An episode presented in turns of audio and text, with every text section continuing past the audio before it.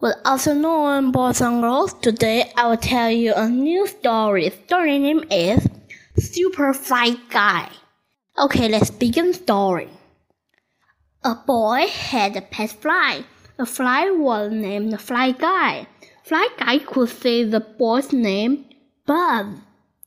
Chapter 1 One day, Fly Guy went with Buzz. Does Fuzz Rules. Fly Guy learned about reading and poetry.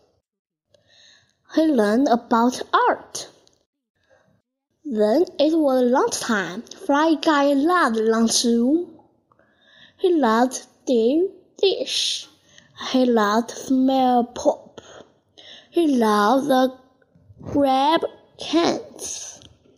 Fly Guy was lunch her name was Rose. No fly in the lunchroom, Rose said. Fly guy said, Rose. This fly is smart, said Rose. He knows my name. The fat fly guy he changed Rose and fish head in the smell milk. Fly guy was happy.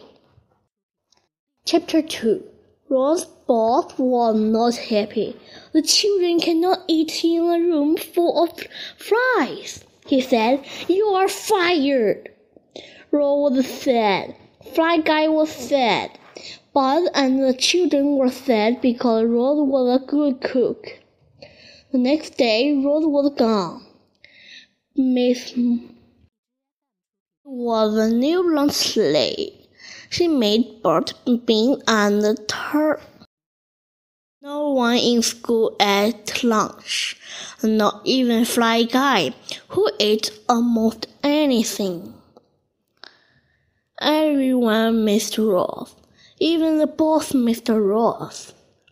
That night, Buzz made a plan.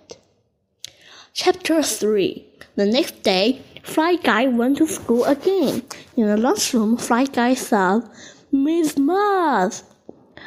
Miss Moth looks up. Fly Guy booked her on the nose. Boom! Miss Moth cried, No fly in my lunchroom! She grabbed her sweater and swam. She missed. He missed again. She missed again. She missed again. She missed again.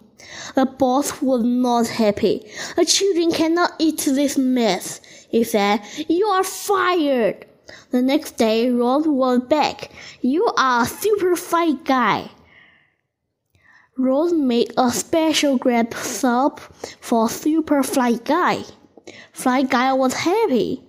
Everyone was happy. The end. Goodbye. Thank you for the listening. See you next time.